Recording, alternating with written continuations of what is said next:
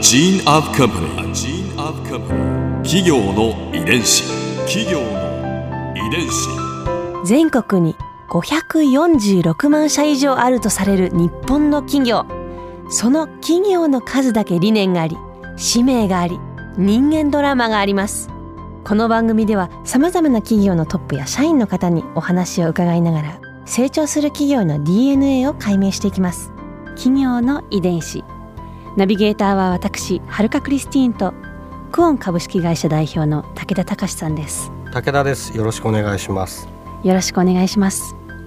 さて今日は株式会社最瞬間製薬所代表取締役社長西川正明さんをお迎えしています。よろしくお願いします。よろしくお願いします。よろしくお願いします。今回は最瞬間製薬所の転機についてお話を伺いますね歴史のある会社ですけれどもその転機としてやはりそのテレマーケティングっていうところですよねきっと。そうですね。テレマーケティングを始めてあの本当に売買で、えー、会長の西川が引き継いで6年7年でその5000万ぐらいから100億ぐらいまでいったんですね、ですけれどもそこから実は100億で数年止まってるんですね、うん、でその100億いったってっていうのはあのアウトバウンドこちらからお電話をかけてセールスをするっていうところが実は7割の売り上げで成長できてるんですけれどもやはり売り上げをそこの時代は先行してその売り上げがあったから今あると思ってるんですけれどもそこを先行しすぎたがゆえに、えー、無理にお客様に買っていただくみたいなことが多発してですね返品の山が実は、えー、気づかれてでそこが実は転機としてインバウンドへの転換をしようってっていう。30年ぐらい前ですね。えっ、ー、と93年です。あ25年ぐらい前ですね、はい、私が入社した年なんですけど。ええー、はい、なんでその TM 改革って私たちは呼んでるんですけど。TM 改革。あテレマーケティング。の TM、はい、そこに入社させてもらって、はい、入社して5ヶ月ぐらい後に起きました。はい、でその天気がなかったら今はないだろうって言って。切り替えた当時は結構苦しいですよね。そうですね。会長の西川後日で聞いた話からいくと、会社の持ってる現預金自分の貯金家を担保にいくらかって全部計算した上で3ヶ月間実はアウトバウンド停止して全員研修だけしてっていう実は。なんでそこで。どうしてそんな3か月間も研修しないといけないんですか？やっぱり180度変えていこうってするので、はい、なので実はその時代やっぱりアウトバウンドが得意でそうやってもらえるから働いてるんだっていう人たちの集まりだったんで、うんうんうん、その人たちを180度変えるためには思い切ったことしないと変わらないと。具体的に例えばどういうことが変わるんですか？そのアウトバウンドからインバウンドになると。あと本当に売り上げの構成が変わるんですね、うんうん、その時代はアウトバウンドインバウンドの構成5対5にしようって言って、はい、半分半分にしようって言って、まあ、逆転させようって意味でインバウンド6あればいいねみたいなのを目指してやったんで今度受ける側の研修とかになるんですね。人数の大半が、はい、そうなってくるとあのインバウンドって本当にどんな電話が入ってくるかわからないんですね、うんうんうん、であとうちの会社のちょっと特徴はフリーダイヤル1つで全部対応できるようにしてまして。0120はい444の444ですね。であのその先にあの支払い専用窓口とかなんとか専用とか全くなくてお試しセットも請求できますしお肌の相談もできますし。そういう実は一つの電話番号で全部やってます。こだわりなんですねテレマーケティングの。はいその中で。で例えばよく電話で1をしてくださいとか、あれ IVA ないんですか？うちないです。ってことはでも本当にどんな電話がかかってくるか。わからないんです。注文なのか質問なのか、はい、そうね。電話受ける側もいろんなことを想定しないといけないってことですよね、うん、はい、でちなみに今だと お客様の方が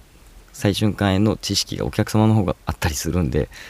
結構大変ですね研修が。長いお客様が多いから。はい。なんで新入社員研修とかも半年しますんで。わあ大変。でもそうですよね。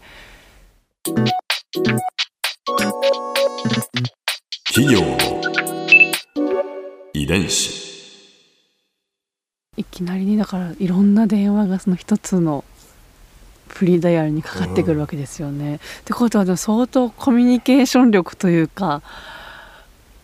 そういったものを鍛えないといけないってことですよね。はい。どういう工夫をされてるんですか？あの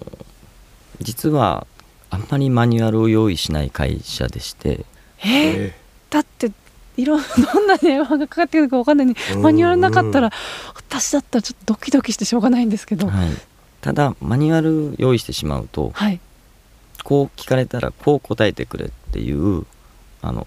脳で答えてるだけになってお客様の本当の本質の答えを探してない気がするんですね。はあ機械的になっちゃうってことですか、はい、でやっぱり最終的には対面にはかなわなくてですねやっぱりお客様の言うお電話言葉によって本当は変わるべきなんですけど、うんうんうん。まあ、ちょっと新入社員入ってきた時の入社式とかで話すんですけれどもあのだからこそ基礎が大事ってことになるんですけど、なんで最初は徹底的に基礎やっぱりそれの上に応用が来るからですね、うん。で例え話で話すのがお客様が使い方を教えてってって言われた時に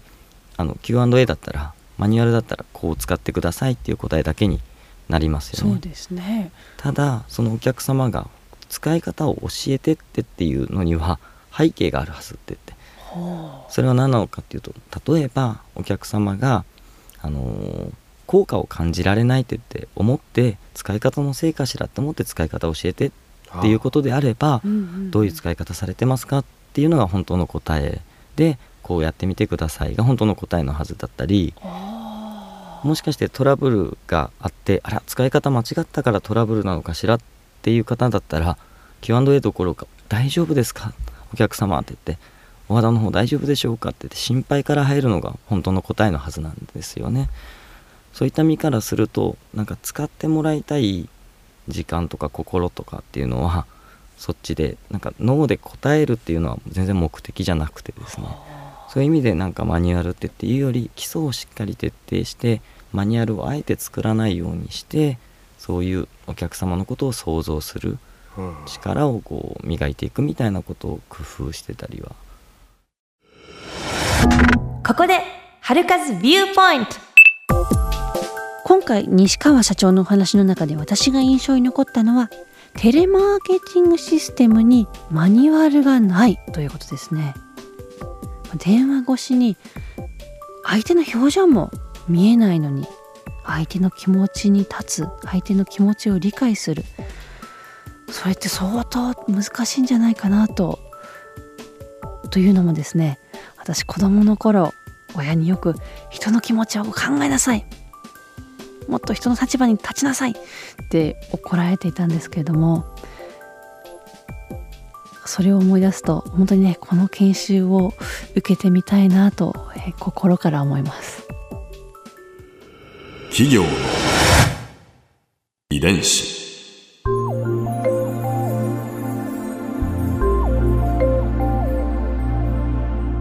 さてこの番組はポッドキャストのほかスマートフォンタブレット向けアプリ JFN パークでも聞くことができます。